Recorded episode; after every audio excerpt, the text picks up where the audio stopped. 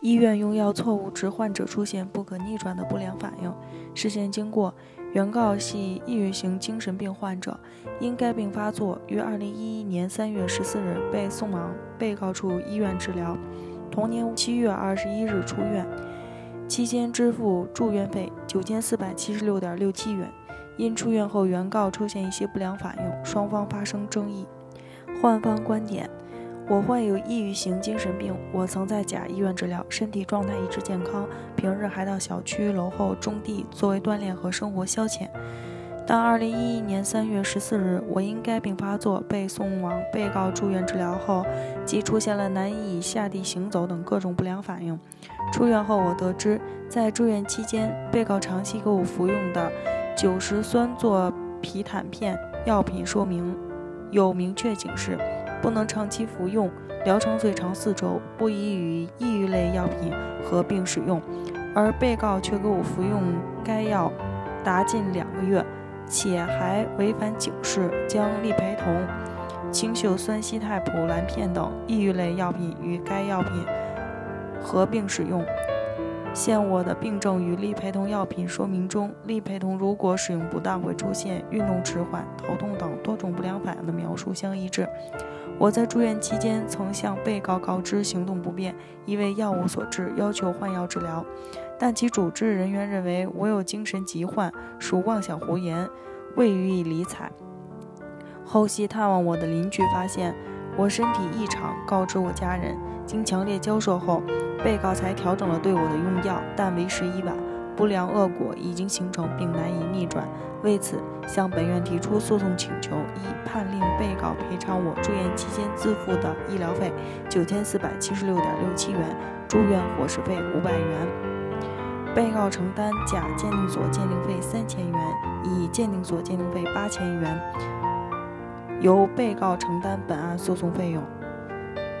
院方观点：被告辩称，原告于1991年被诊断为抑郁症，病情有波动。2008年，其再次到甲医院治疗。2011年2月中旬，其病情复发，要求到各大医院治疗。同年3月14日，被送入我院进行治疗。主治医师经诊断后，给予原告一系列治疗，其病情缓解。同年7月21日，其出院后未再服用我院药物，我院诊断行为符合常规。第一次鉴定认定我院诊疗行为不属于医疗事故，第二次鉴定认定其病情与我院不存在因果关系。根据相关法律，原告认为医疗行为与其损害存在因果关系的，应承担举证责任；其损害与我院行为不存在因果关系，故其主张的医疗费和鉴定费不应由我院承担，应驳回其诉讼请求。专家评析。医院对某甲的诊疗行为中，在利培酮和丁罗环酮的使用上存在欠完善之处。二，在目前医学发展水平下，尚无确定被鉴定人目前的病情与一方的医疗行为之间存在因果关系。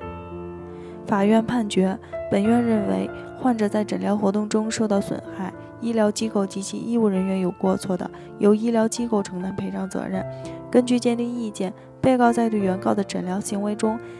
在利培酮和丁罗环酮的使用上存在欠完善之处，这些欠完善的行为是导致原告提起两次鉴定的重要原因。原告要求其支付两次鉴定费的诉讼请求亦存在合理之处，故本院予以支持。据此，